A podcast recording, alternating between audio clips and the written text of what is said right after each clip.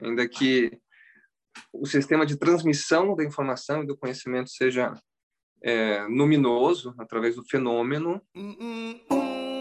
Pensando em finitude, amplitude, dimensão, no quanto a gente alcança, quer falar, quer ouvir, no vale tudo.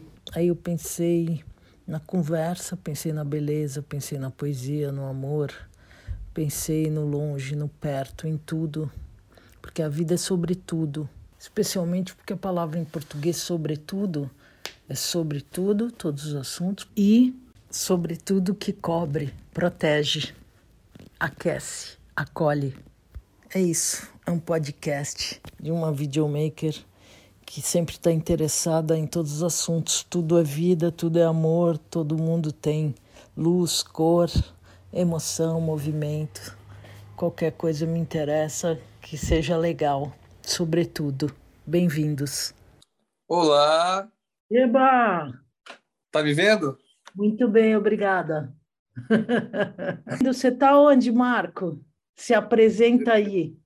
Eu estou em Monte Shasta, no norte da Califórnia, divisa com o Oregon. O que, que tu faz aí, Marco? Eu tenho um trabalho aqui, tenho um, um, um espaço onde eu distribuo cristais. Cristais do Brasil. Pedras preciosas. Preciosa para quem. Preciosa é um, é um termo um pouco polêmico, porque remete à joalheria, né? esmeralda, pedra lapidada, todo, toda essa história. E não é isso que eu faço. São minerais mesmo, minérios brutos, é, rochas, mas o termo os mesmo cristais, porque remete a a beleza, a transparência. E, e, a maior parte desses cristais são usados para quem trabalha com eles de uma forma ou de outra. Né? Energeticamente. Energeticamente, é. Pois, então o Marco é um garoto, menino que agora já é um garoto maior. Eu conheci garoto, garoto, 2015, primeiro, 2000 quanto? Acho que foi 2015, Ruth. E nos revimos agora 2020, já em pandêmicos, em, em, em situações pandêmicas. Dezembrão. É? Dezembrão. A gente se encontrou no final do ano. De 2020, mais privilegiados que somos na, na praia.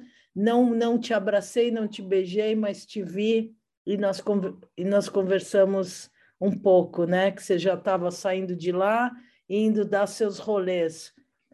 Você... Eu estava com, com vontade de dar um abraço. Você que ficou meio assim.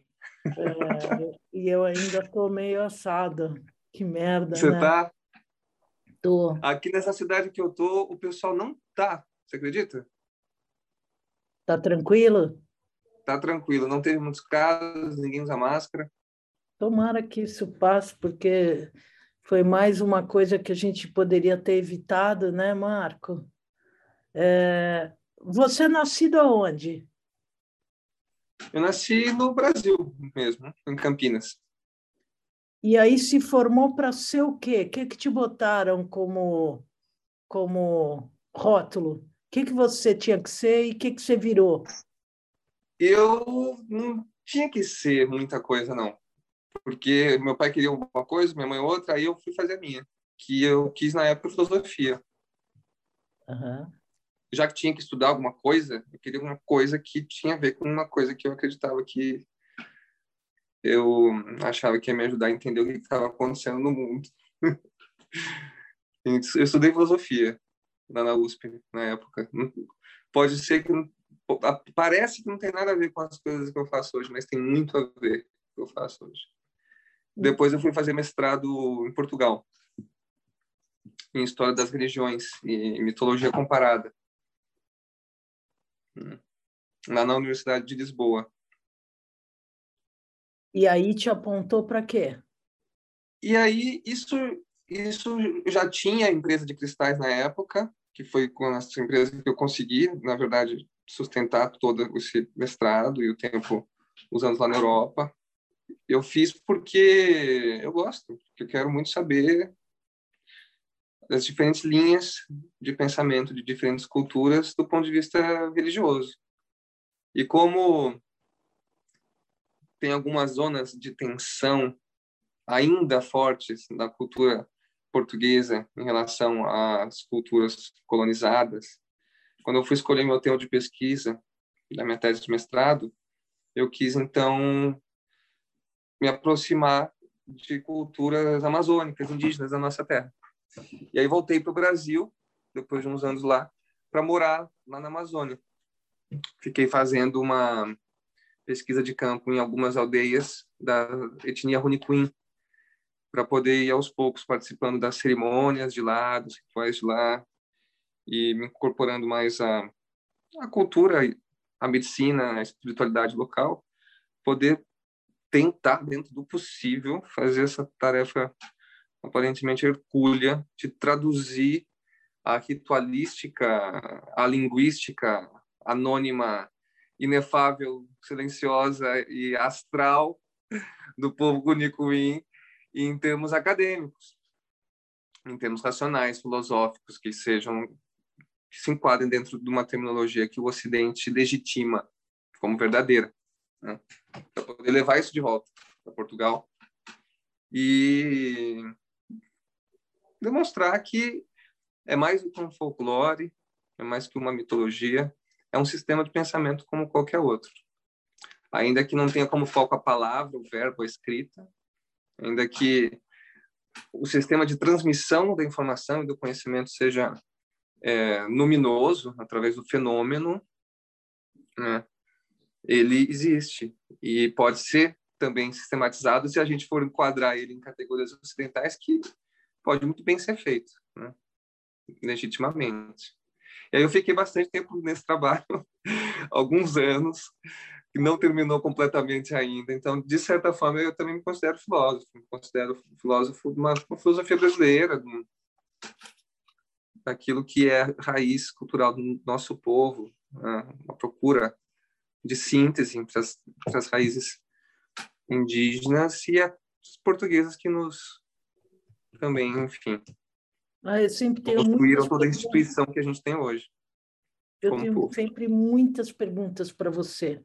É, Manda bala. Aí você, porque você, eu não, a gente já conversou, mas é, a, a, a, eu não consigo me recordar. Por que que você começa essa essa empresa de pedras, de pedras de pedras de cura? De cura. de Mas depois virou de cura ou desde sempre é pedra de sempre cura? Foi. Sempre, sempre foi. foi. Sempre, sempre foi, porque eu trabalhava com cura energética, como terapeuta aqui na Califórnia, em 2015, na época.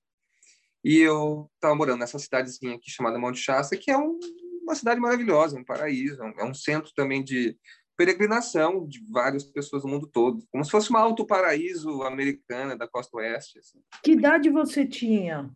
20? Eu tinha uns 27 na época, eu acho. 27. Uhum. É. E, e eu fui participar de uma cerimônia Lakota, chamada Dança do Sol, que inclusive foi a cerimônia que deu origem ao, ao, ao festival de cinema que tem aqui. Uhum. E nessa cerimônia ela é um compromisso de quatro anos. Você faz ela um ano, você tem que fazer de novo. E dá trabalho, porque parte da cerimônia você fica dançando quatro dias sem água e sem comida, sem parar no sol escaldante do verão da Califórnia, em cima da montanha. Então, quando a cerimônia terminou, o meu meu sponsor, que era o meu padrinho aqui, você precisa de um padrinho que te garanta que você né, pode dançar diante da tribo. Ele falou, Marco, já que você vai ter que voltar no que vem para fazer essa cerimônia outra vez, por que, que você não aproveita e me traz alguns cristais do Brasil? Porque eu tenho uma loja de cristais, ele tinha uma loja maravilhosa aqui na cidade, que fechou ano passado com a pandemia. E eu compro esses cristais de você, e isso vai ajudar a custear a viagem que você teria que bancar só para vir fazer a dança.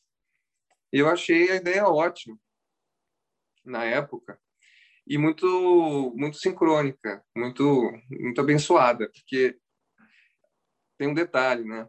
É, nessa dança cada pessoa que resolve é, fazer esse compromisso de dançar durante todos os dias, ele pode fazer um pedido. Um pedido que não seja só para você, que seja para o bem de todos, da comunidade, de todo mundo que está em volta, e que tenha a ver com aquilo que você acredita que, que é justo.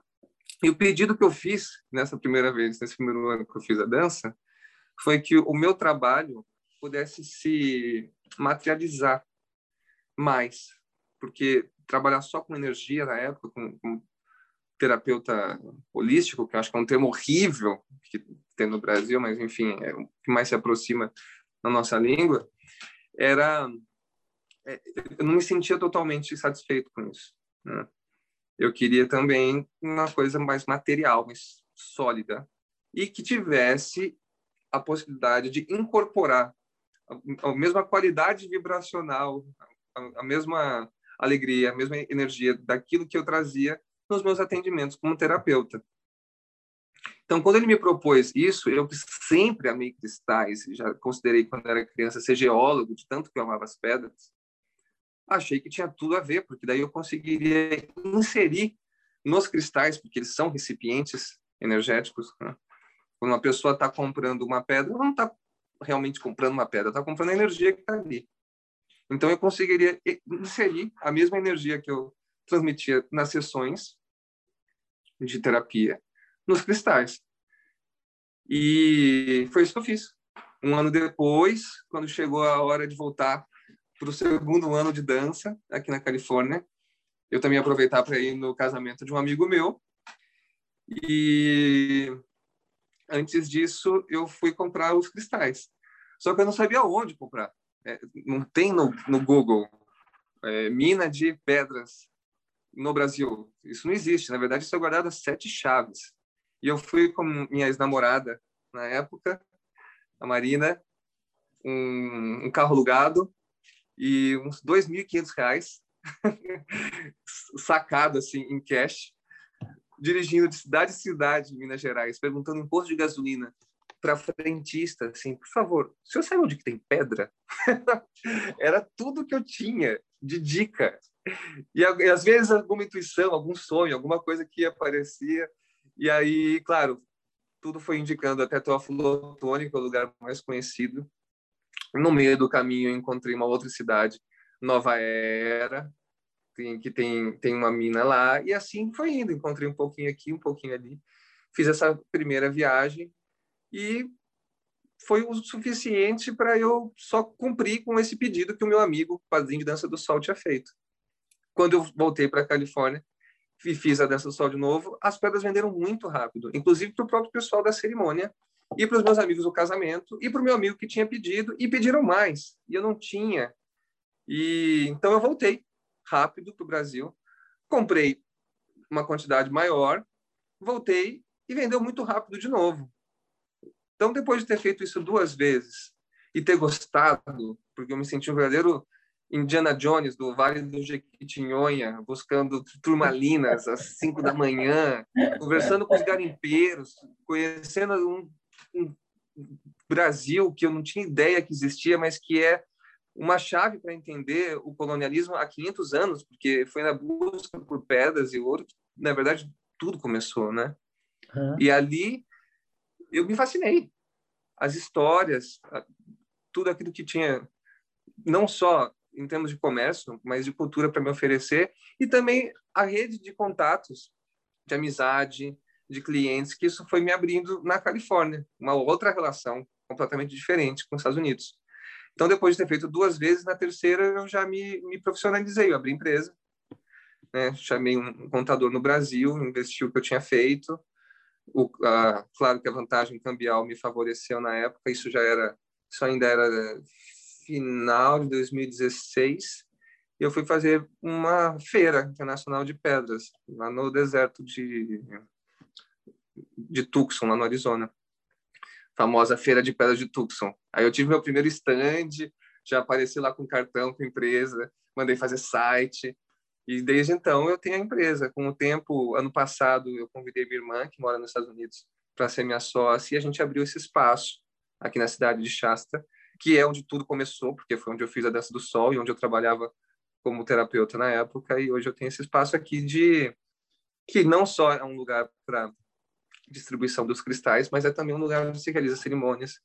Tem uma sala de cura, né, para terapeutas que precisam atender. E uh, lançamento de livros para poetas, porque eu sou poeta.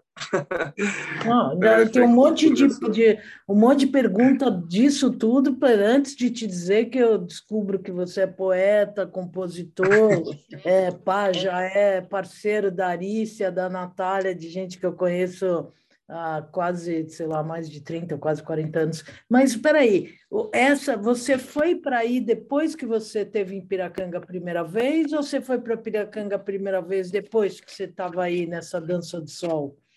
Não, eu vim para cá depois que eu saí de Piracanga. Eu saí tá. de Piracanga e fui para Argentina, onde eu morava antes de Piracanga. Eu voltei para Argentina, fiquei em Córdoba mais um tempo. E de lá, por várias razões, eu resolvi vir para cá. Eu tinha um amigo em São Francisco, uhum. que eu tinha conhecido na Bahia, um pouquinho antes de ir para Piracanga, lá em Moreré. Uhum. Né? Famosa Moreré. E ele sempre eu falava, mas vem aqui, você vai adorar e tal. E eu vim, realmente. Aqui eu me senti desde o começo um peixe dentro d'água. Sempre assim, fui muito bem recebido. Eu adoro isso aqui. É. Tá, e aí você vira terapeuta uh, dessa coisa, leitura do quê?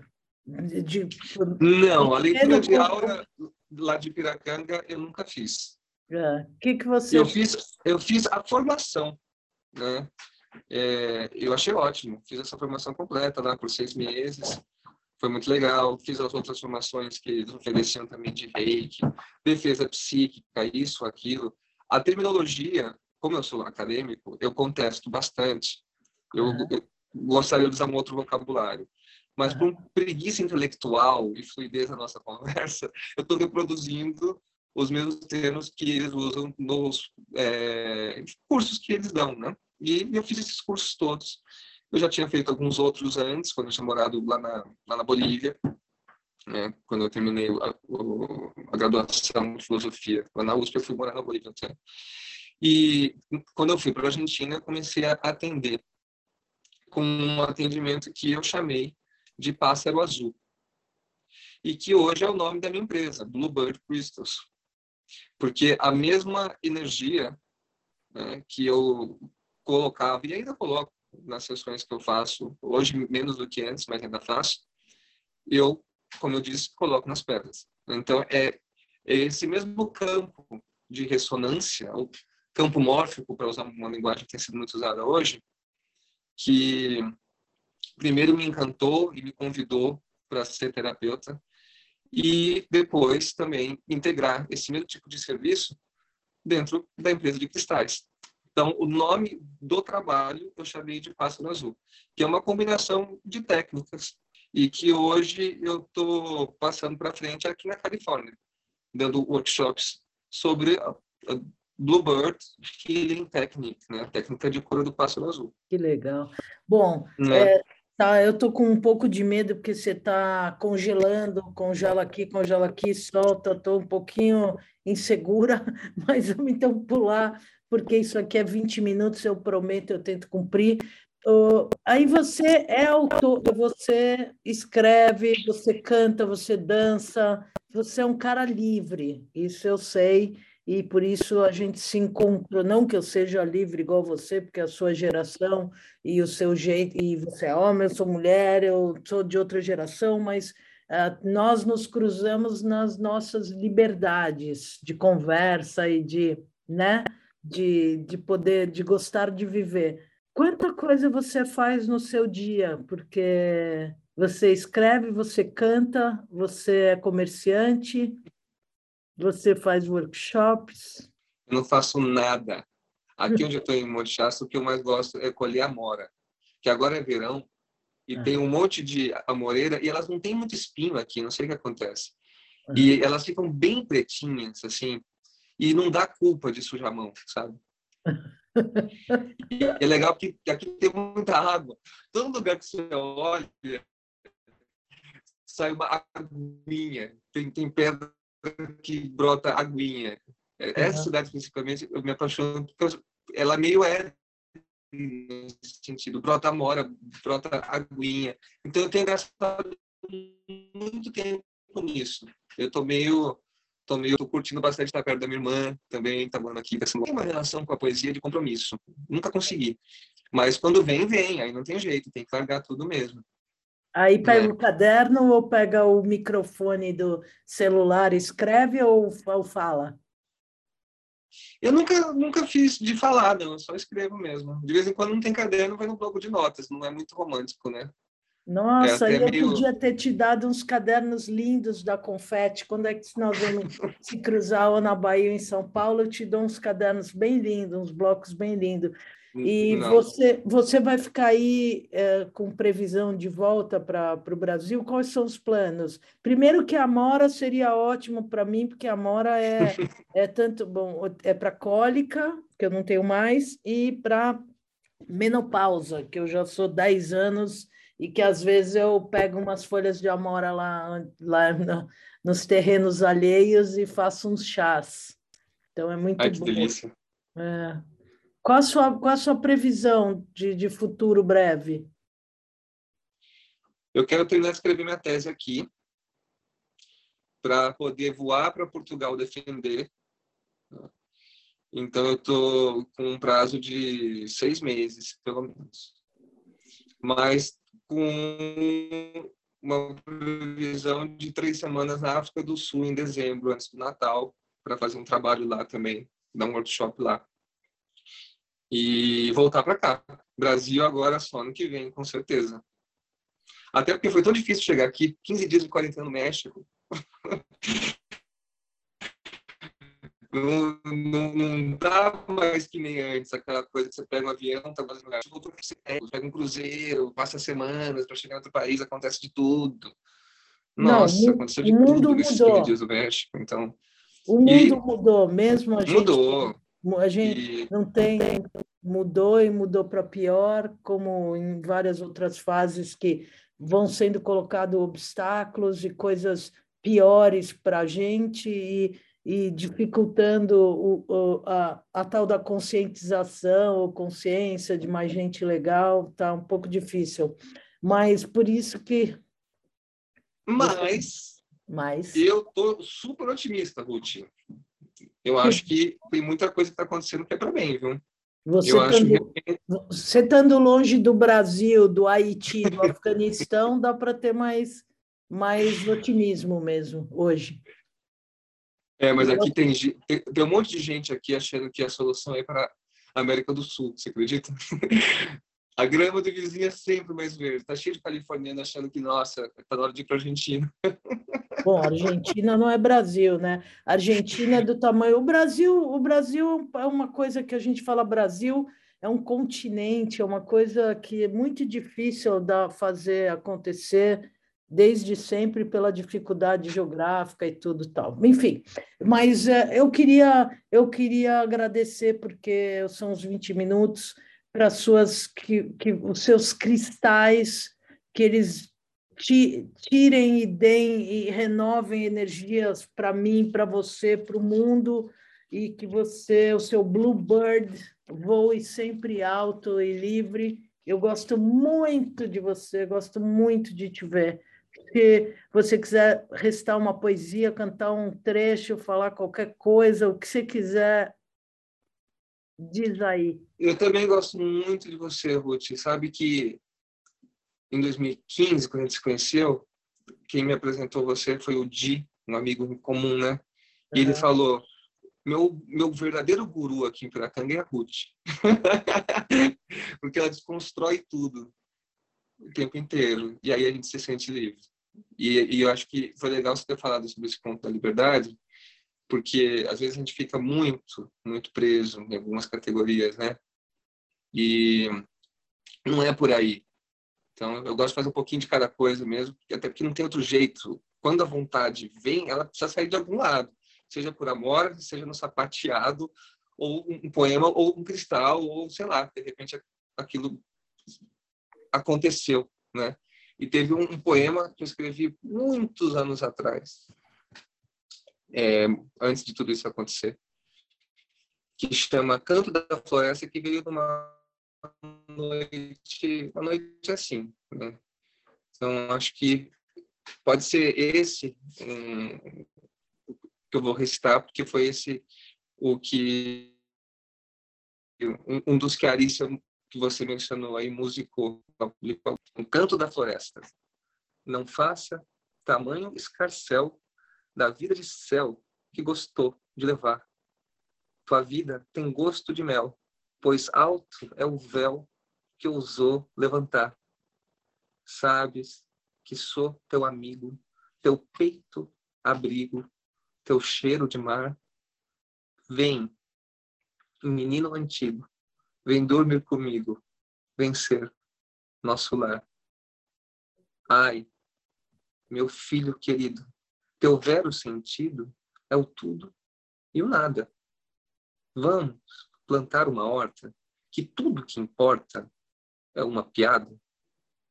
Quando rompestes a porta, provastes a morta, saliva salgada. Vai, anjinho caído, voltar do que é ido é tua jornada.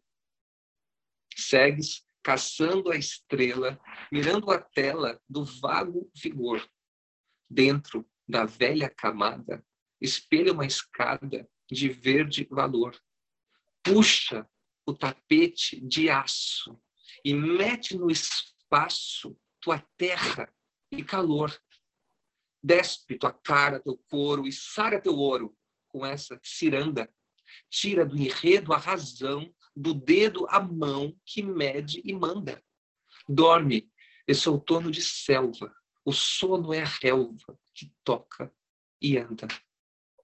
Dá-me teus braços matreiros por entre os letreiros da grande cidade. Vê o fugaz nevoeiro de dias inteiros sem Deus de piedade abre teu olho faceiro. Só é verdadeiro o que chamas verdade. Escolhe mexer o respiro ou ser forasteiro da própria vontade. Envolve as cores de cheiros, pois és jardineiro do caos sem idade. Rasga essa fibra de neve e vem voar leve no cimo do monte, olha a luta do alto e ensaia teu salto por sobre a ponte. Lembra teus dons de floresta no forte da festa, no outro horizonte? Veste essa marca na testa, desmembra a fresta e bebe da fonte. Desmembra teus cascos, tuas cascas, teus restos, tuas lascas que afundam no fundo, imerso no manso, no denso descanso imenso dos versos do mundo. Lindo começo ao inverso, o avesso disperso do fim do universo. Indo tua sorte, teus planos, tua morte, teus anos, teu norte profundo. Deita esse, aceita o hino, o encanto de ser só destino. Eu sou Ruth Slinger, quero agradecer a sua audiência, a sua escuta. Até o próximo.